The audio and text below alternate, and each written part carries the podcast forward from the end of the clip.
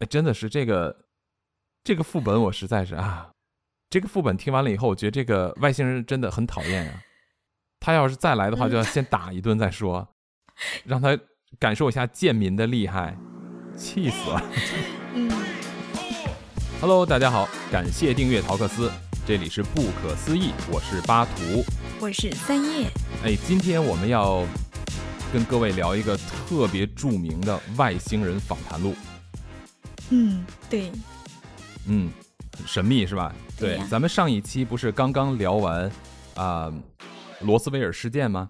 是的，对。然后有人就跟我说说，哎，罗斯威尔事件里边有个护士，嗯，他好像有一个跟外星人接触的访谈录，要不要一起聊一下？我觉得，哎，这有道理哦。反正之前我也大概看过这个访谈录，所以今天咱们就来专门聊一下访谈录，嗯，对吧？是的，非常有意思。是啊，我在之前其实有非常多的博主啊。网络上有非常多的资讯，因为它太有名了。这个外星人访谈录，它是一个可以说是真人真事吧，但是我们没有办法去证实它，对吧？可是呢，它在网络上非常的流行，资料也非常非常多，有非常多的大的博主，他们都做了这期内容，我觉得都特别的棒。所以我们还是那样，就没有办法像人家那样 做的非常的细节，所以我们就找出一些我们自己在整个。啊，看这些内容里边，对我们来说非常有趣的一些点，然后来跟各位分享，好吧好？好嘞。所以在今天我们要聊的这个外星人访谈录中呢，他其实回答了我们三个问题。嗯，以前咱们在聊皇帝是外星人那一期的时候，我们就说到了女娲造人嘛，还有世界各地的很多的神话传说中都提到了神创论，就是我们人是由神创造出来的，是不是？嗯，但是它里面有一个问题，就是它如何创造我们的？它用什么东西创造的？这个就很奇怪。咱们以前听是用泥巴做的，这听着就很不靠谱，是吧？对。所以今天三叶就要用访谈录里边外星人的答案来解决我们这个问题。另外，我们以前从小到大学的都是说这个啊，叫做达尔文的进化论。我们拿它当理论，实际上它就是一个叫做进化学说嘛，它不是一个真正的理论，就是一个假说。哎，这个外星人访谈录里边也跟我们说了，为什么这些物种长得奇奇怪怪的，为什么会有这么多不同的物种？难道真的就是从细胞的分裂，一个变两，两个变三个，这样一步一步进化来的吗？嗯，对吧？这个里边也有。第三一个，我觉得特别神的就是他提到了一个叫做捕灵网的东西。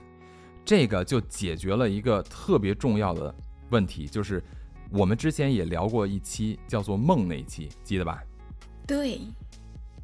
如果大家要是没有听过的啊，可以去回听一下梦这期里边的内容。我们就说到了一个特别神的事儿，就是为什么地球上会莫名其妙在同一个时期出现一波特别神的人，比如像老子时期，东方有老子，西方就出现了苏格拉底。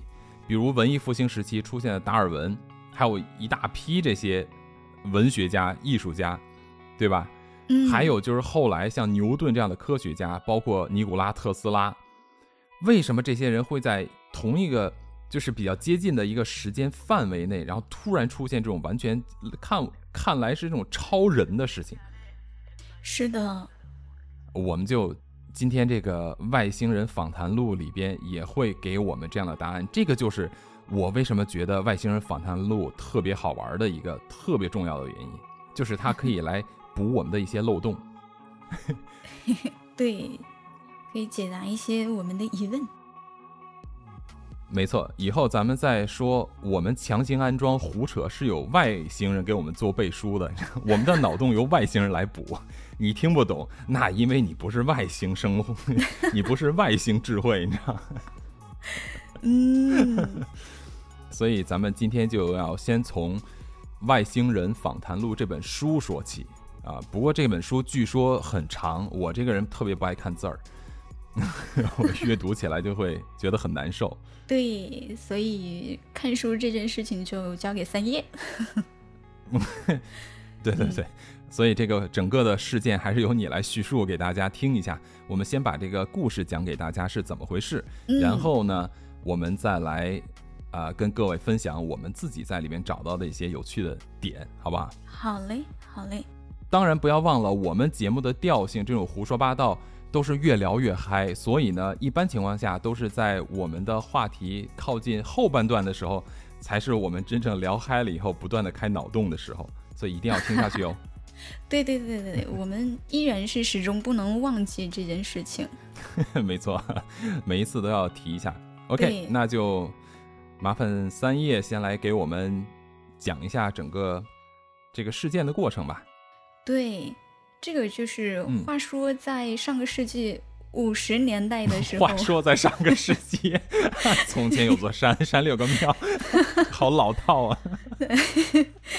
对，就上个世纪 五十年代的时候，有一个科幻作家呀，他叫劳伦斯·斯宾塞尔，他写了一本书叫《外星人访谈录》，里面有一个素材啊，它是来自好像是真实事件的。嗯我们上一期聊到的呃罗斯威尔事件里面的一个参与者，嗯嗯她叫克洛伊，她是一个护士。然后为什么她会把这个访谈录寄给科幻作家呢？嗯哼，科幻作家知道罗斯威尔事件之后啊，听说了有这个女护士，于是呢，他想去拜访这个女护士，然后获取一些跟科幻作品创造有有关的信息。但是第一次呢，没有获取到这样的信息，就是没有什么帮助。几十年以后啊、这本书出书的那一天，这个作家啊就给护士打了一个电话，依然给他致谢。哦，然后再过了一段时间，护士她年老了嘛，然后她觉得关于外星人访谈录这件事情应该要让大家知道，并且他被这个科幻作家所感动，他觉得他是可以认真对待这个外星人访谈录的。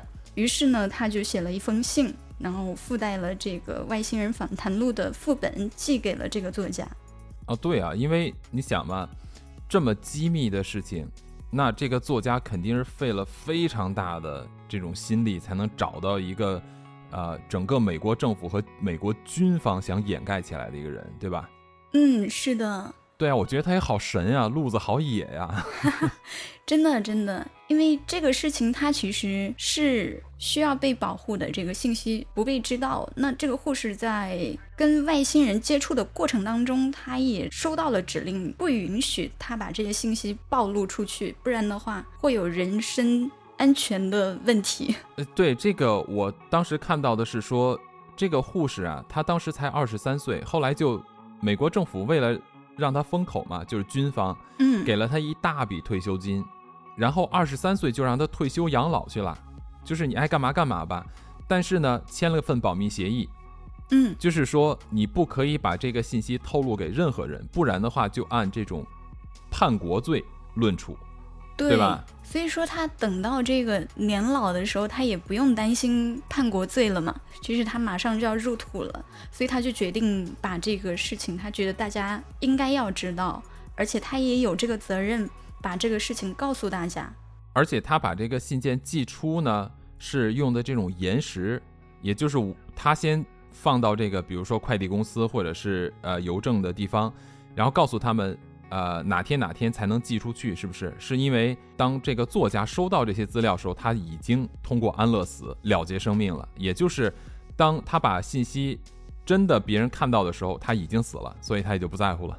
嗯，是的，但是这个对，对这个事情的重点是他为什么一定要把这件事情公之于众？这个外星人反弹录里面有提到一些非常有意思的事情。OK OK，嗯，那么啊，所以这原因现在能说吗？嗯，现在不告诉你，我们这个要留到最后说。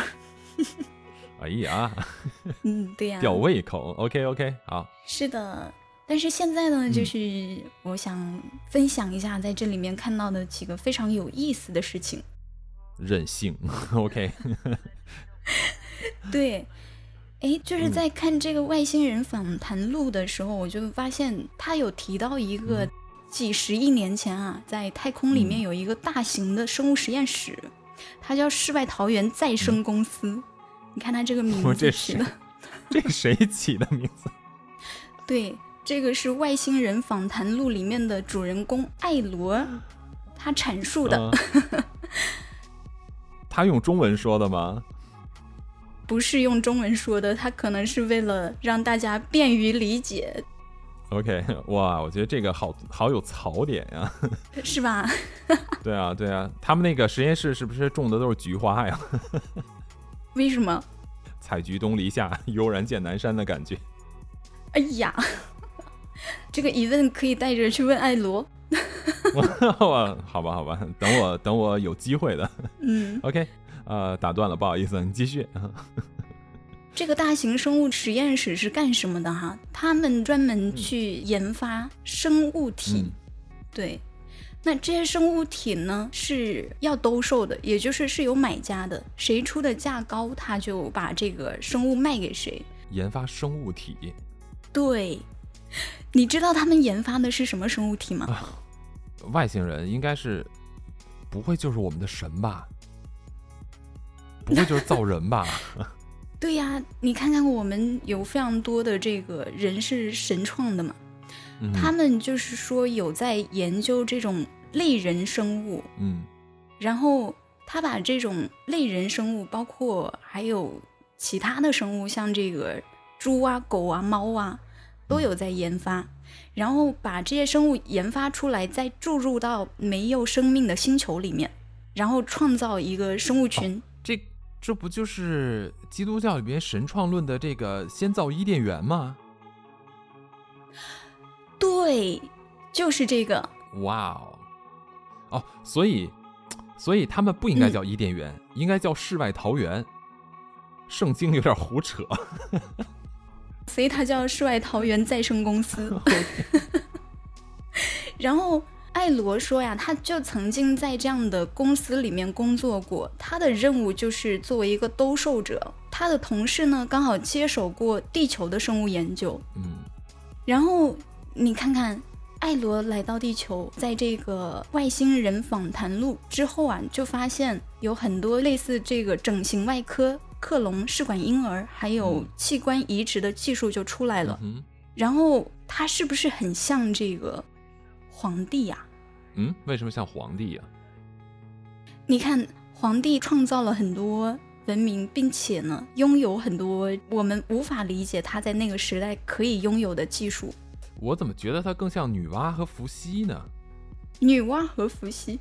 就有点像女娲、伏羲、燧人氏那波。哦，你是说他们是同事吗？对呀、你像不像同事嘛？估计他们都是在这什么世外桃源 再生公司工作吧，对吧？因为皇帝有可能是他们创造出来的。也对吼，你这么说还真的是哈。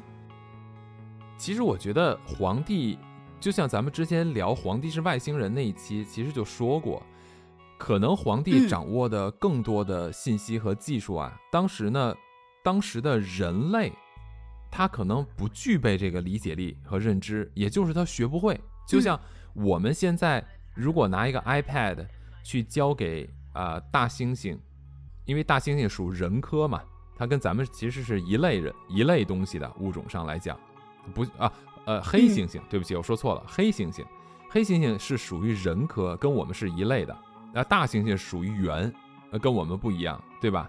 那嗯，我们今天拿个 iPad 去教黑猩猩怎么用，它可以很快的学会怎么看照片呀，怎么玩游戏这种东西，但是他没有办法去理解这个东西怎么制造出来的。所以，皇帝那个时候呢，其实可能给当时的人类看了很多东西，也用了很多东西，但是人类无法无法理解，他只知道这个东西可以用，但是不知道怎么理解，所以他造不出来。所以我们有很多这种远古的一些技术无法复刻。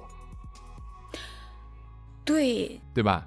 因为它有可能是初代的那种造物，嗯，对，这个就说到，嗯这就说到进化论呐、嗯你看这个人类学家的一个结论，他就发现人类来自同一个 DNA 组，嗯，然后人类的祖先全部来自一个黑人。就来自于非洲大陆嘛，就现在的黑人，对对，对，那其实他就是说进化论是不正确的。是的，是的，对，在这个外星人访谈录里面，其实他也提到了进化论是错的，它是没有办法被证明的。而且，其实进化论，呃，可能有些听众也许知道的更多。那我们在这里边呢，简单的就来说一下，进化论它是什么时候被当做一个，都其实从来没有当做一个这种呃结论性的理论来使用过。但是它是在什么时候被更多的人开始去讨论，来所谓的当做一些理论基础来应用呢？嗯，时间是在大概是在十八世纪的时候，因为那个时候是在整个欧洲人的殖民扩张的时候，当时就有非常多的这种言论，就是说白人至上嘛。嗯，对，对吧？包括当时对亚裔呀、对南美裔呀、对一些岛上的人呀，包括对这个。黑人呀，都有这种去，呃，掠夺呀、奴役呀。他们用的一个理论基础就是用达尔文的这种叫做区域进化论，就是我们所有的人类不同的肤色是由不同的物种进化来的。他们用这个理论来支持他们自己做法是正确的，说他们比我们更高级。所以用这再加上这种黑暗丛林法则，是吧？呃，这个，呃，达尔文进化里面提到这种适者生存呀、弱肉强食的概念呀。所以他们就可以堂而皇之的用这个当做理论基础来支持他们所谓的这些行为是正确的。这个其实才是真正达尔文进化论被广泛应用的一个时间点，那并不是一个嗯结论性的东西来讲的。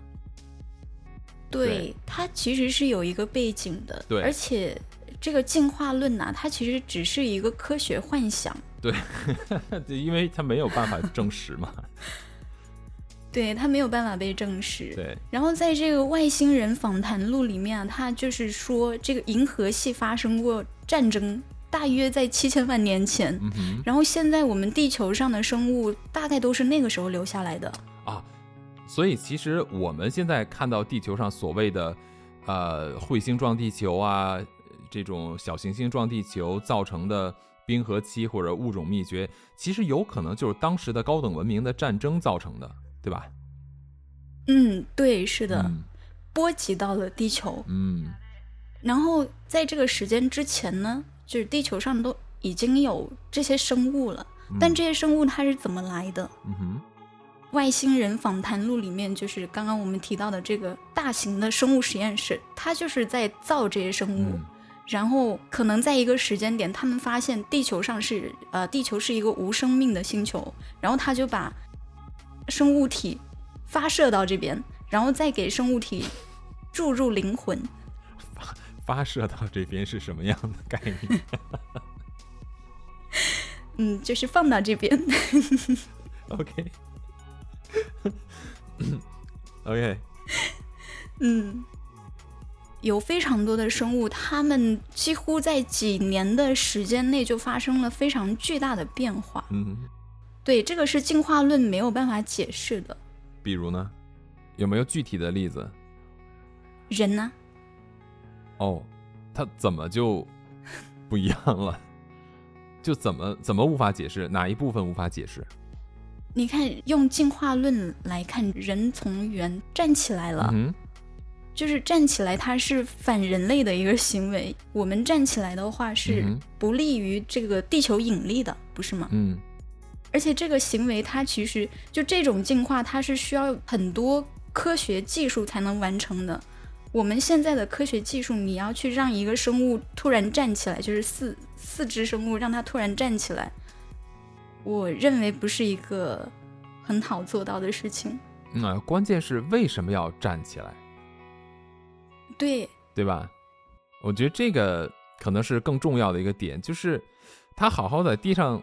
爬四脚走就好了，干嘛非得让人家站起来啊？就好像很多人类训练狗，就让狗站着那样跳一样，那狗多难受啊！它好好的让它四只脚走就好了，为什么要让它站起来？嗯，对，这个就是就是我们想不通的，而且用生物进化论也解释不了的一个问题。没错，那他们的解释就是就是这些外星人可能在做实验的过程当中，他觉得这样好玩儿啊，不是让我们干活的吗？我觉得站起来以后腾出两只手干活，哎，哎，对吧？嗯，有道理啊，你看吧。哦，解放我们的双手。是不是？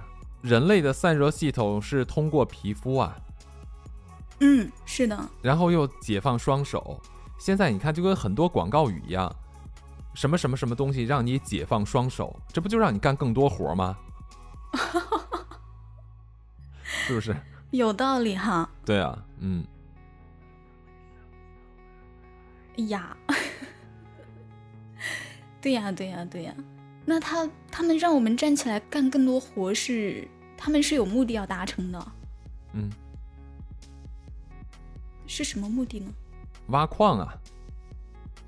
哦。对不对？哦，是的。啊，挖山铜。嗯嗯。他们其实是有提到，他们的星球应该是有稀缺资源。是。嗯，对，但是后来他们的这个公司就倒闭了嘛，然后会出现一系列的问题，比如说这个地球上的物种灭绝，这都是外星人访谈录里说的吗？嗯，是啊。OK，嗯，我我怎么我怎么觉得，嗯，对不起，就比如说这个物种灭绝之后，它没有没有别的物种可以替代它。我们现在地球上不是有很多物种在濒临灭绝吗？嗯哼。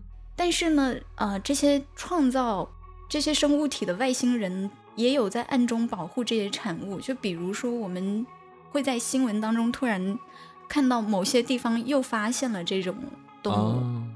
嗯啊，我猜想有没有可能就是他们在保护的过程当中发现。哎这些生物好像就没没没法继续下去了，然后又往地球上输送了一些。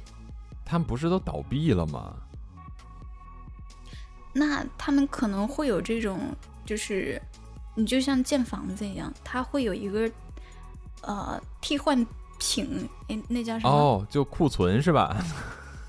啊，对他们会有库存，剩余产能的库存。因为这些生物呢，它是可以繁衍的嘛。啊，就是他们在他们破产的公司里面还养了一波，就看着这边少了，我就给你补点货，也是有这种可能的，你不觉得吗？好吧，嗯，就是说这个这个公司它就是挺神奇的，我觉得它可以解释一部分我们啊暂时没办法解释的事情，就比如说这个生物进化论啊。嗯哼。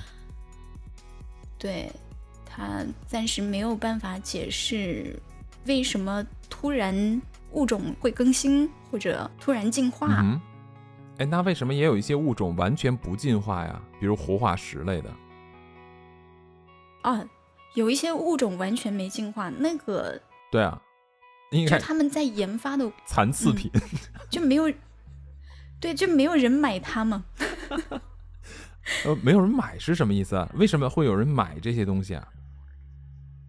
哎，就是刚刚不是有提到吗？他们这个公司它是要创造营收的嘛，它是要有营收的。嗯，那是有人下单了，他们才去研发这些生物的。你就比如说鸭嘴兽，嗯，鸭嘴兽是一个很神奇的物种，它是呃由海狸和某一种特殊的鸭子杂交出来的一个品种，但是以我。现在对于这个生物学的认知，就两个物种杂交之后，它是没有办法继续繁衍后代的，对不？对对啊，就骡子嘛，对不对？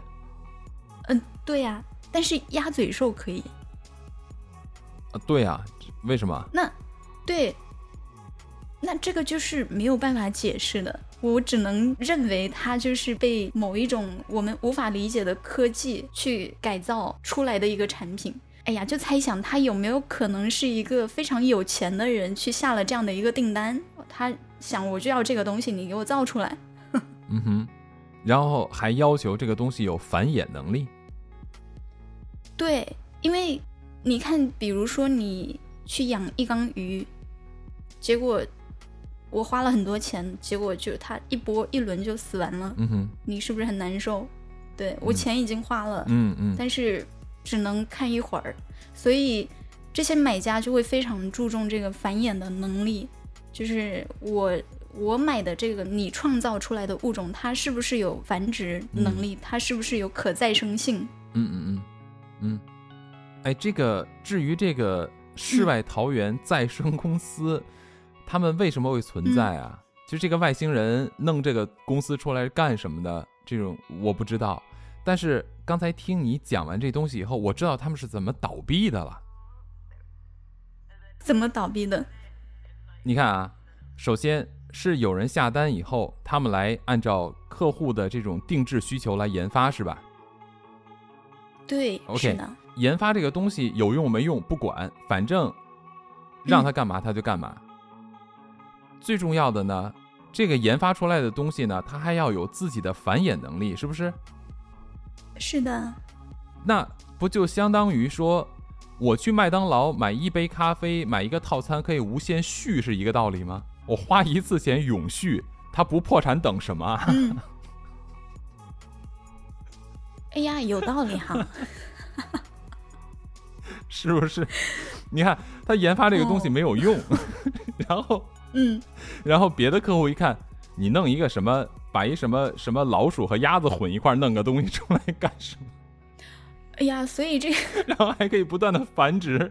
嗯，对。最可怕的是，我可能还要花钱给它喂粮食。呃，对。行行行，今天这一点就是人类的问题没有回答清楚，但是我觉得我们找到了外星人开公司会倒闭的原因。对，原来外星人开公司也会倒闭。我觉得这个真的是啊，比我比我去看什么，比我去自己开脑洞还有趣的一件事情。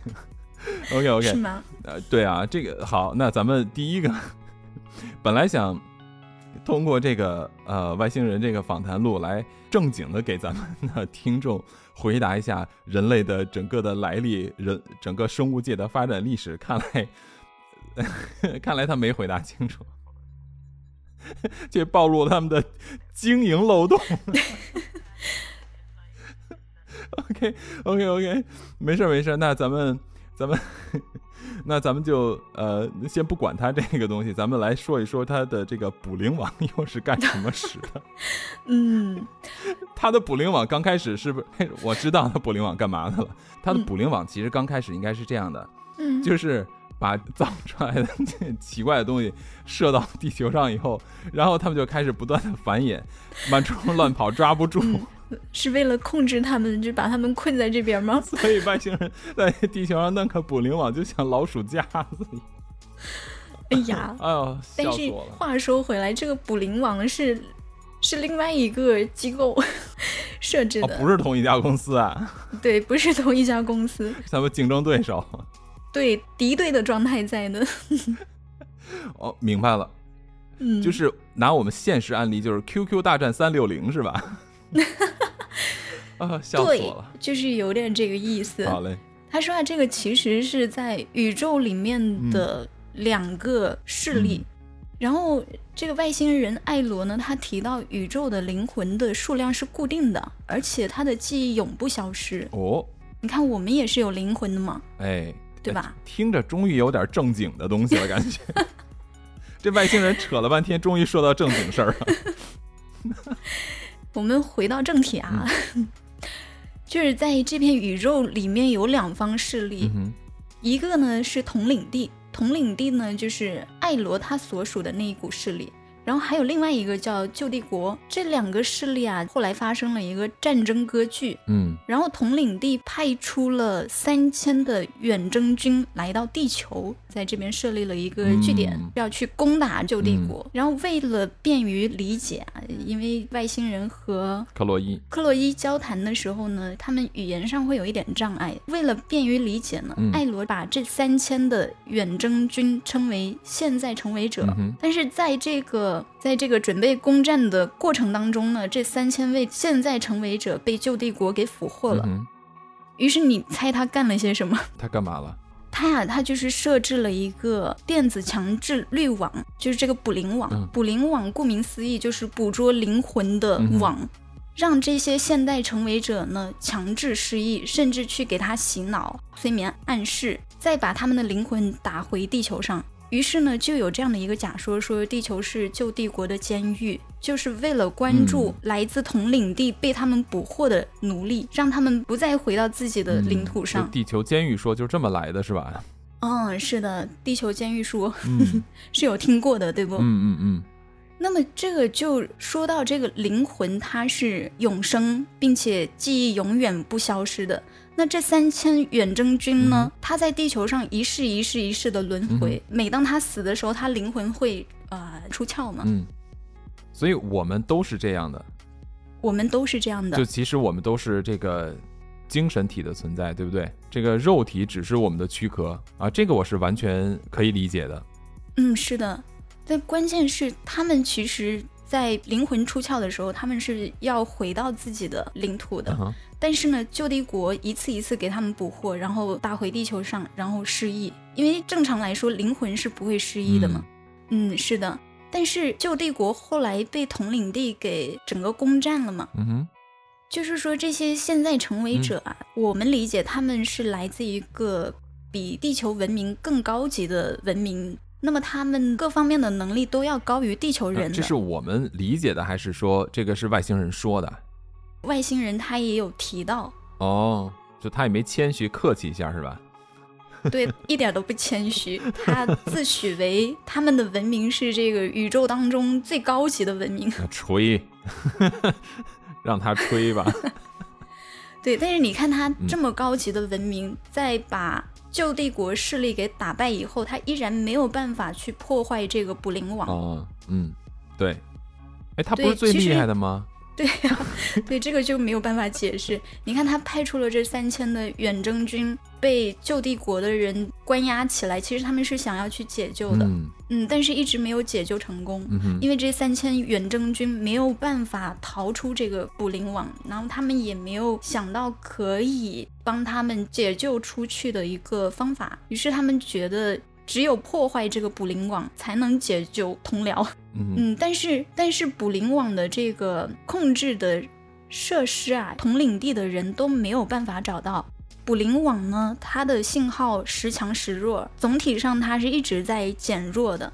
你看啊，刚刚我们说到旧帝国呢，通过这个捕灵网去让这个现代成为者强制失忆。那这个如果说这个捕灵网能不能理解成就是个嗯结界呀，呃，对，它跟结界的概念很像，对？吧？对，但是它跟结界不一样的是，它困住你可以让你轮回，是吧？同时呢，你在轮回的过程中就会给你洗脑对，是的。哦，所以孟婆是旧帝国的员工啊。对耶，有道理。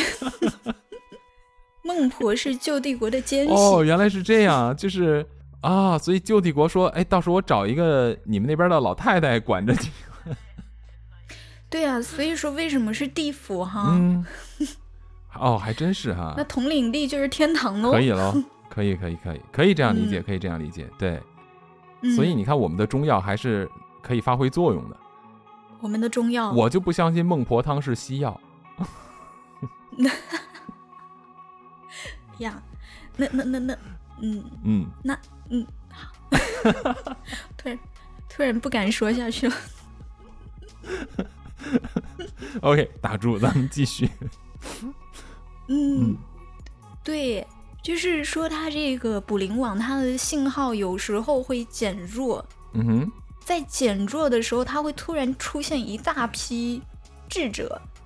嗯，对，就像我刚才开头时候提到的，为什么会在同一时间出现像柏拉图啊、老子啊，他们都在差不多同一个时期嘛，对吧？嗯，对对，其实你看这件事情啊，它不是突然出现了智者，嗯，而是智者他其实一直在我们的地球上，只是他们失忆了。在这个捕灵网的信号减弱的时候，他们的记忆就会恢复一部分。嗯、所以其实如果我们的记忆全都恢复了，我们都是很厉害嘛，是吧？嗯，可能也不是。啊，我们我们的记忆恢复了，只能比我们比我们没恢复的自己厉害，但是比其他人是不一定的，因为在宇宙当中，他的这些灵魂他也是有等级的，我们属于低等级的灵魂。凭什么？凭什么？对啊，对，这里我们就是解释一下凭什么，对，凭什么这个达芬奇是达芬奇啊？凭什么他能拥有这么多技能？为什么？嗯他也许就是这三千个远征军的其中一位。哦因为他的文明，他的灵魂的文明高于地球的其他人的文明，所以他的能力哎比其他人高。那我们到底是地球原生的呢，还是说我们不是来自于？我记得这个访谈录录里边说，我们是来自于旧帝国的嘛，我们是来自于旧帝国的贱民。来来自于旧帝国的贱民，他是这么说的啊，嗯，是的，打不死他，真的是。并且你你知道他说的这个贱民里面都有什么人？有什么？人？艺术家、诗人、画家、音乐家，还有发明家等等的。所以你发现吗？有时候感觉我连贱民都不是。我我突然觉得这外星人有点讨厌，居然说我们是贱民。然后呢，这个，嗯哎呀，他其实就是用这个文明的等级去做了一个划分。哎，说到这里，我就可以给大家聊一下文明等级它是怎么划分的。，OK，这个外星人访谈录里面，克洛伊是怎么跟艾罗交流的？他们是用意识交流的，对吧？嗯也就是他们用意识控制躯体。嗯最高级的人，我们且称为人啊。最高级的人呢，他可以随意的控制躯体，就是哪怕这个躯体已经有意识，它也可以把别人给赶出去，然后进入到这个躯体，然后使用这个躯体。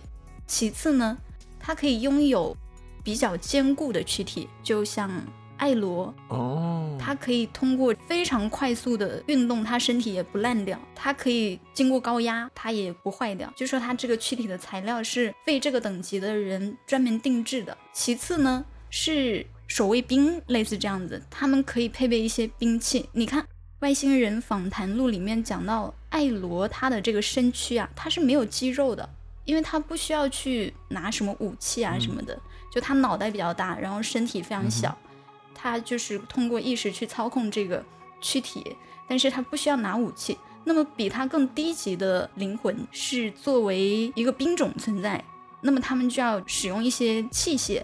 那更低级的呢，就是人类，他被肉身限制住，然后他没有办法通过这个高速的运动，比如说在飞船里面，如果速度太高的话，嗯。对他们影响会非常大嘛，而且它有一个寿命的限制，嗯嗯。所以在他们看来，人类是最低级的生物。啊，最低级的灵魂，而且没有办法选择自己的躯体，是随机分配的。啊，就是我们生活在哪儿，呃，我们是什么样的人，我们这个身体什么样子，不是遗传来的，是谁分配的？随机分配，哦，就是整个这个系统随机分配是吧？对，就是相当于是由我们的灵魂是离不开这地球的这个捕灵网的，然后呢，我们的灵魂被捕灵网抓了以后，就由捕灵网再随机分配一个肉体是吧？是的，哎，那我就有另外一个问题啊，嗯，那这生不生孩子不是我们说了算吗？我们说了算，但是孩子的灵魂不是我们说了算的。那如果假设啊，人类全部都不嗯生孩子了，他的灵魂放哪儿去啊？哦，知道了，知道了猴身上，所以孙悟空就出来了。啊？对，是的，有道理啊。你看那些是 以前的那些神狐鬼怪的东西，嗯，山精地灵这些东西，你看现代当下人类社会为什么几乎你无法看到吗？你也听不到现在有这个传出这样东西，是吧？现在说到的基本都是以前的传下来的，说啊有什么什么样一个故事，嗯，对，估计呀、就那个时候人口比较少，哦，对耶，没那么多地儿放。就放在什么猪身上就成了猪八戒呀、什 么放猴身上有道理。所以，什么玉皇大帝这都是骗人的。嗯，就是大家嗯想象出来，然后自我洗脑的一个故事，也有可能是旧帝国在给我们洗脑，对，给我们，因为这个捕灵网是他们设置的嘛。对对对，嗯，就让我们就这么去想，是吧？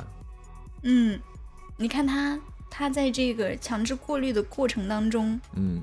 给大家催眠，还给嗯。大家暗示，嗯。就是为了让我们相信地球上发生的一切，然后让我们不要去恢复我们的记忆。哎，哎但是有一些人可以哎，比如说像那些修行的人，比如像嗯。什么藏传佛教的那些转世灵童啊，什么这些，他为什么会比一般的人更有智慧，学东西更快，或者说对呃经文呀，对这些东西理解更强？我觉得其实就是因为他们不断的在研修同一个东西，就可以把上一世的东西能够带到下一世来，他们就成为了这种转世的这种灵童，然后就成为了后边的这些，对吧？就活着的觉者们。嗯，啊，觉者，对啊，那个佛家不是讲说成佛的概念，佛不就是觉者的意思吗？那觉者觉了什么呢？不嗯就是他发现了这些事实吗？就像你刚才提到那三千勇士是吧？那嗯佛家里面讲了一个三千大千世界，会不会就讲的是这三个人？对，就是咱们说到这个，有一个吠陀经，嗯哎，这个也是外星人访谈录里面提到的，说嗯这个三千的远征军啊，他们是驻扎在喜马拉雅山脉的。啊，你看这些转世灵童都是那一代的嘛，是吧？哦，是吧？对啊，就是活佛、活佛啊什么的，嗯不都是那一代的吗？对，那就是有关联了。对，对，他就有提到说，这个三千远征军呢是不被允许告诉地球人真相的。哦，但是因为在这边待的时间太长了，他们也无聊嘛，嗯 所以他就是在当时传阅的这个梵文的佛陀经里面加入了一半的真相。我怎么觉得这波外星人也不怎么样啊？闲的没事儿干就忽悠我们啊，这是。你看，他就是他又不能告诉我们就是完全的真相，但是他又把这个真相加入到啊我们能传阅的书籍里面，啊就让我们去猜我们的这个真相啊，可能就在这三千远征军里面。如果说他们这些人的记忆全都恢复的话，嗯那可厉害了。能有什么用？你就比如说这个我们历史上出现的这些牛人，像特斯拉呀、嗯达芬奇呀，嗯还有牛顿呐、他们如果说不失忆的话，那我们的地球得发展成什么样子？但是我觉得哈，这嗯个艾罗啊挺能吹。怎么说？你看这三千远征军，就算他比我们牛，好吧，我姑且承认，我们都是贱民，对吧？他们牛，嗯他们等级高，那不也没逃出这个结界吗？他不还在地球上轮回吗？是的，就算他的智慧呃储存到了今天，我觉得也没多大用吧。嗯，这个就说到他们可能不一样的领地术业有专攻吧。刚好这个结界呢，就是同领地没有办法破解的一个东西。嗯，他们没有办法破解，是因为藏得很深，还是因为他们是没有找到他们，还是找到了，但是就是解决不了，是吧？没有找到，也没找到。嗯，哦，是的，他们国家很强，但是别的国家也有可能有一部分很强，他只是在武力上把对方给瓦解了，但是还有一些技术可能是他们没办法达到的。这怎么听着也不太像高等文明呢？哦，是吗？对啊，还打来打去的，跟蚂蚁感觉也没多大区别。哎，说到这个蚂蚁啊，嗯你看，其实大家看到这种高等文明的时候，会有一个疑惑，就是他们会怎么对待地球，对吧？对啊，霍金不就是说，这种黑暗丛林法则，就一旦我们被高等文明发现了，他们就会来灭了我们吗？嗯，对呀、但是其实没有嘛。嗯用艾罗的话说，他一直在他们的这文明一直是在保护和观察。哦你看他这一次坠机呢，是为了观察一个爆炸的星云，他就想来看看人类有没有把自己给玩坏了。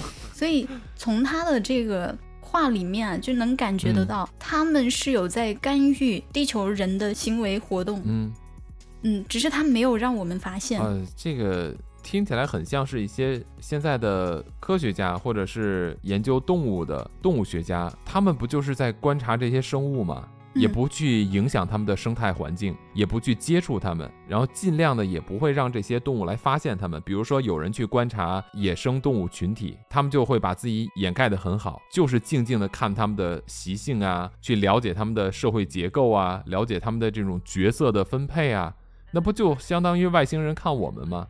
嗯所以外星人看我们就跟我们看地球上的动物是一样的，是吧？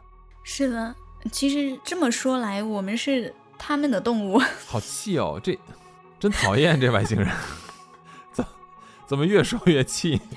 自己开个公司都玩倒闭了，还跑这儿来吹，讨厌。有道理，公司不真好烦开。嗯，嗯是的，是的。我们说他这个，就我们的灵魂是永生的嘛。嗯，这外星人呢，也一直在用他们的意识控制躯体，然后在地球上的这个三千个现在成为者他们也一直没解救出去，也在想办法。于是呢，他们就联系上了一个一个人，就是这个人呢是统领地以前的一个非常高级的军官，但是他后面因为叛变了，就被贬为贱民，然后发送到地球上。然后他就是他现在就是肩负了一个让三千现在成为者恢复记忆的一个重任，因为对他们来说，恢复记忆是一个非常重要的事情。如果三千个现在成为者恢复记忆的话，嗯，甚至他能恢复已经丧失的能力，那么就有可能在未来地球上会出现一种超能力的人哦，就是 X 战警嘛，是吧？啊！对对对，我的天哪！而且啊，而且还有一个很有意思的事情，嗯这个高级军官呢，他就发现，你看他们都是用意识控制躯体的，对不？嗯，他就发现，一个意识可以控制一个以上的躯体哦。一个以上的躯体啊，对，就是一个意识可能可以控制两个，甚至三个，甚至更多的躯体。你看，他就有说到，这个精炼钢铁的方法是同一个现代成为者寄居到两个身体里面发明的。嗯然后还有这个电话，电话的发明人贝尔，他对这个电话的设想是在世界的几个地方同时出现的。啊，他解释这个事情是同一个意识体控制的。哎，这个也能解释佛家说的不生不灭，呃，人是固定的，你的灵魂是固定的，就就在不断的轮回和永生嘛，就不会有新的出现，也不会有死亡。所以呢，就很多人质疑他说：“那你这个轮回，为什么地球上的人口越来越多呀？”那这就可以解释啦。就我嗯一个人控制好几个肉体啊，哎，是哎，是吧？对，是那不就又解释了咱们聊那个达芬奇是一个反骨天才那一期啊？他就嗯达芬奇就说到说人是没有轮廓的，人是没有轮廓的？对呀、那如果我一个灵魂可以控制好几个肉体，对不对？那嗯，我控制的这些肉体，就是你眼睛所看到的这个所谓的轮廓，那只那只是你看到它的肉体的部分。但是达芬奇说的人，应该指的是灵魂本身。嗯，是的。如果一个人控制好几个肉体的话，对吧？那你这就嗯就说明，那真正的人就是那个所谓的灵魂，或者是这个意识形态，那就没有任何的肉体嘛，那当然就不存在所谓的轮廓了。轮廓是的，也就是我不是对呀、我。所以我在哪儿？我是谁？到底？嗯，他就是说这个找到我啊，是一个非常重要的事情。行，这外星人还懂哲学啊？这哲学就看这个费陀书啊，有可能就是他他们留下给我们去思考的东西。行吧？哎，我记得他不是里边说他们来的时候，嗯当时这个梵文已经存在了吗？是的，就是吠陀书呢早就存在了。他们在看的时候，就往这个吠陀书里面加入了一半的真相，然后再给世人继续往下传阅哎，。好坏啊、吠陀经》又不是他们写的，又不是他们留下来，干嘛随便嗯改啊？耶，对呀，为什么呢？这太讨厌了，这个。他可能，我理解啊，他可能也不是改，他就是加入了东西。而且你看，他们是可以寄居在这个啊、生物体上面的嘛，嗯，他可能就寄居到一个非常厉害的人，然后他就写下了这样一段东西，然后世人就相信了。你比如说，他有一个实例说，还是这个军官，他说他的某个前世啊，以苏莱曼一世统治了奥斯曼帝国，他同时也寄居在另外一个身体中，以伊丽莎白的身份统治了另外一个帝国，就是是一个很厉害的角色，对吧？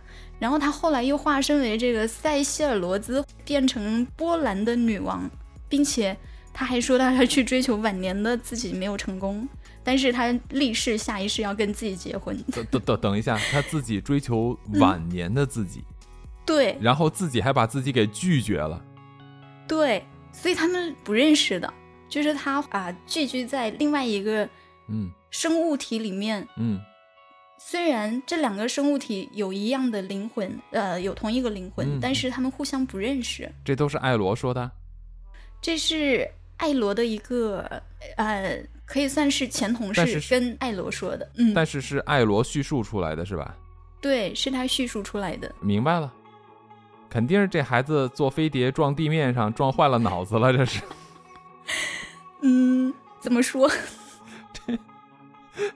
我觉得这有点太搞笑了，就自己呃是自己自己追自己，自己把嗯自己给拒绝了，然后立誓下辈子还要追自己，嗯，是的这。不是精神分裂吗？然后呢，他还说嗯，我一个人寄居到一个特牛的人身上，同时又寄居到另外一特嗯牛的人身上，然后又寄居到另外一特牛身上，我同时当三个国的统治者，嗯，这比网络爽文还爽啊！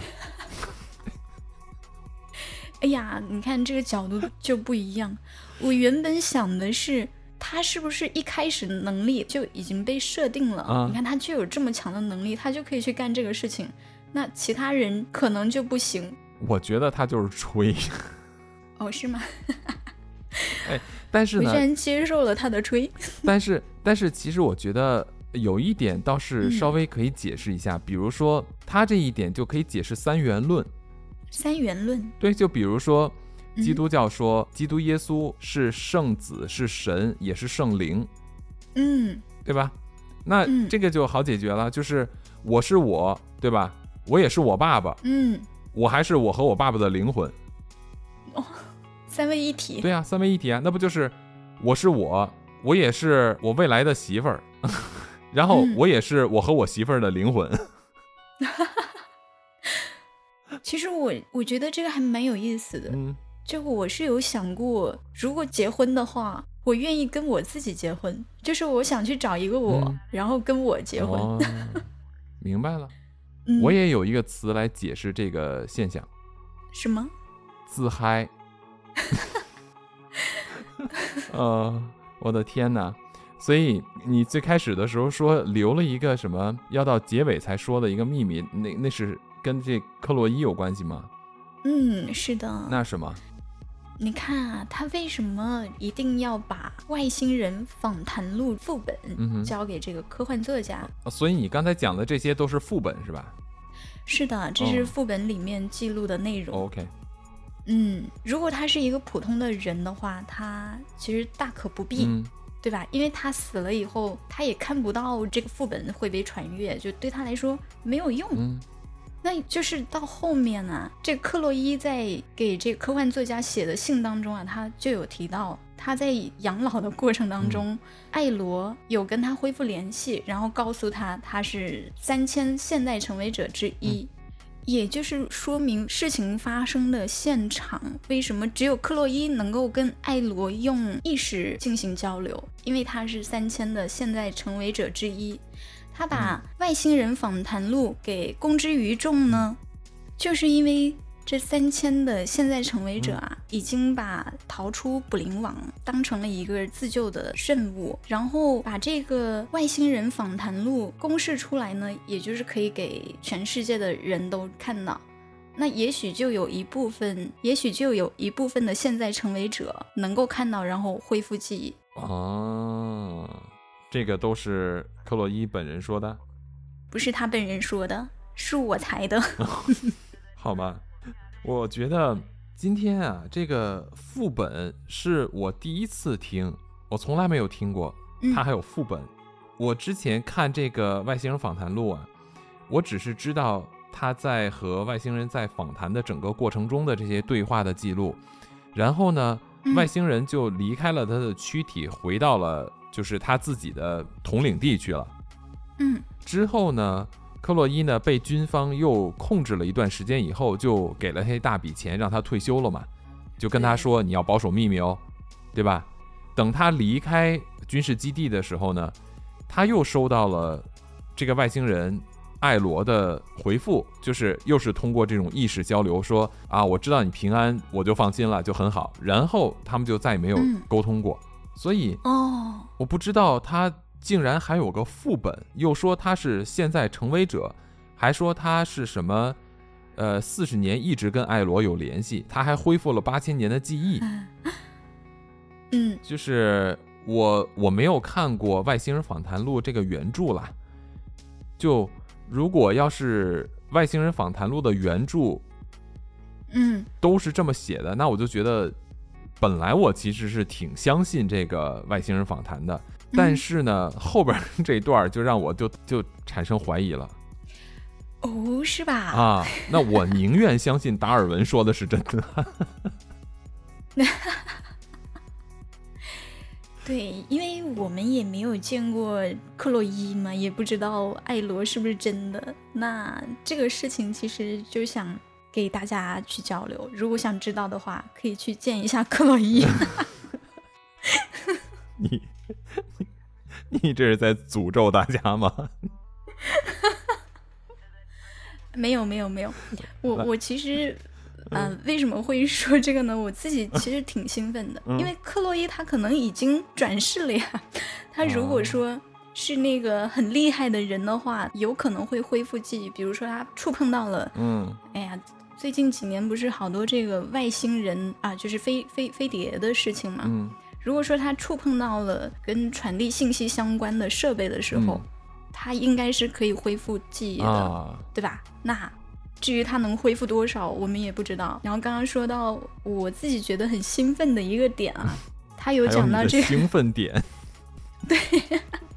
哎呀，嗯，果然是爽就是这，三千三千现在成为者。嗯。里面呢，他有他有能力强弱之分。那嗯有一些比较厉害的人呢，他可能恢复记忆以后就是特斯拉、达芬奇，啊甚至可能是爱因斯坦。嗯就是牛顿这一部分人，但有一部分能力比较弱的人，可能就嗯跟我一样，啊，就再弱你也是那三千里边的是吧？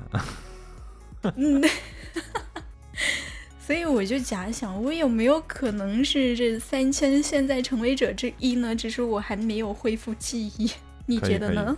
我我觉得好好的一个外星人访谈录，你可以把它当成科幻小说来看，或者你可以嗯把它当成一个纪实来看，不重要。但是我还是第一次看有人把它当成了爽文来看。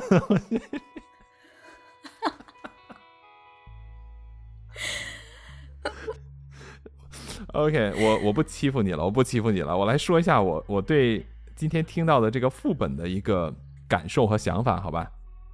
好呀，那这个我一定要讲一下，我确实是今天跟呃三叶录节目之前，我确实是不知道还有这么一个副本的存在，我是完全不知道的啊、嗯我也从来没有听说过嗯桃花源再生公司这种东西。OK，那 我的看法就是，如果说这个是克洛伊给这个作家的留下的记录里边写的，那他的就很有意思。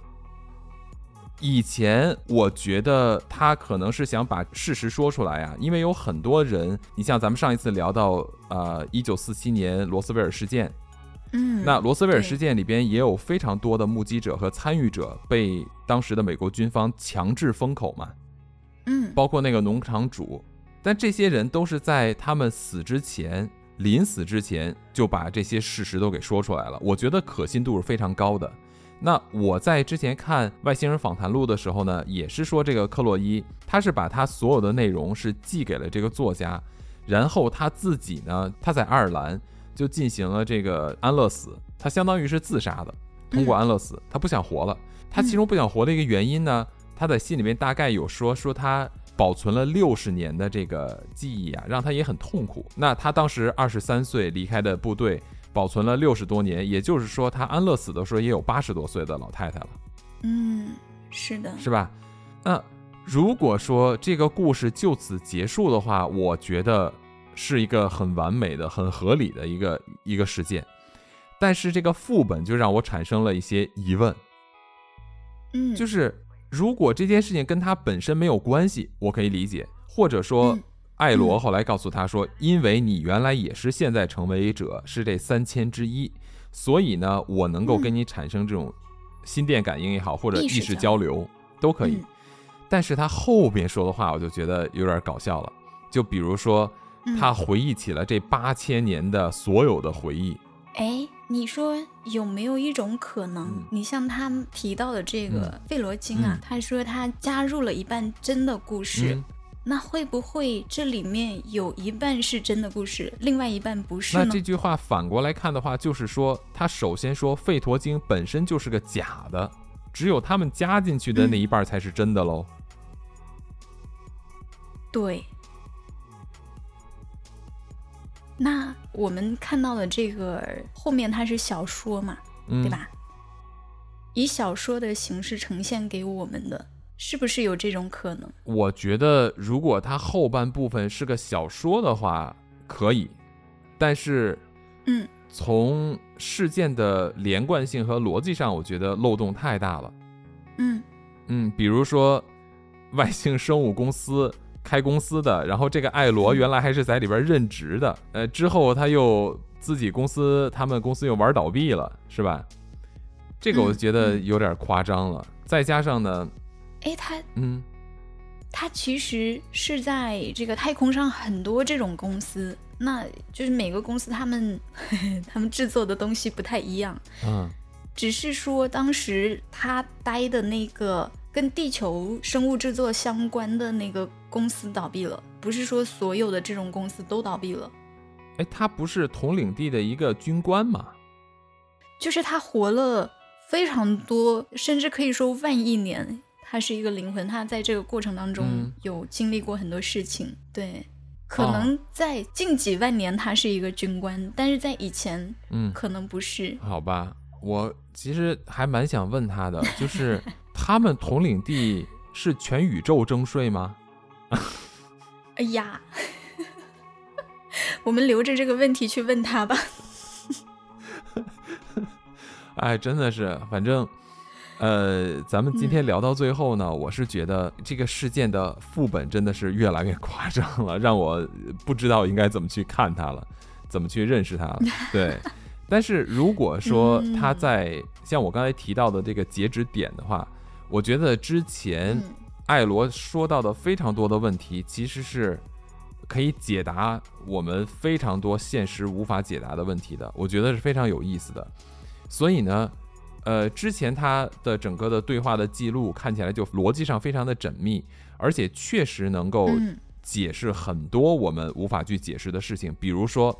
他提到说，这个人是永生不灭的嘛？每一个灵魂就是一个小宇宙，所以宇宙和人的关系是灵魂先出现才出现的宇宙。每一个灵魂都会创造一个宇宙。对对对。而且呢，宇宙不是单一的，它还有多个宇宙，那也可以解释成平行宇宙或者多时空的这种宇宙的存在。这些我觉得都是合理的。嗯。但是，呃。这些东西看到这儿的时候，我觉得 OK，那听起来挺外星人的，我还觉得哇，这个挺酷的。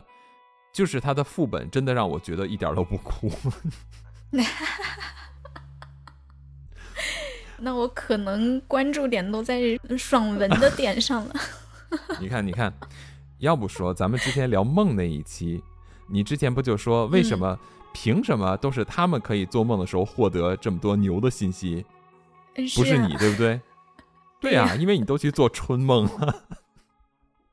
好嘞，所以我肯定不是三千现在成为者。嗯，终止白日梦。哎，可以可以可以，我我觉得，嗯嗯，这个副本真的是让我很难受。好，不知道有没有让大家都难受呢？呃，不知道啊。如果你们要是能够坚持听到现在的话，一定要留言给我们哦，告诉我们。对，能听到最后的一定是真爱。哦，没错没错。OK OK，好的好的。那咱们今天就先跟各位聊到这儿吧。嗯，好的。好嘞，嗯，那感谢收听陶克斯，这里是不可思议，咱们下期再见。我们下期再见。拜拜。拜拜。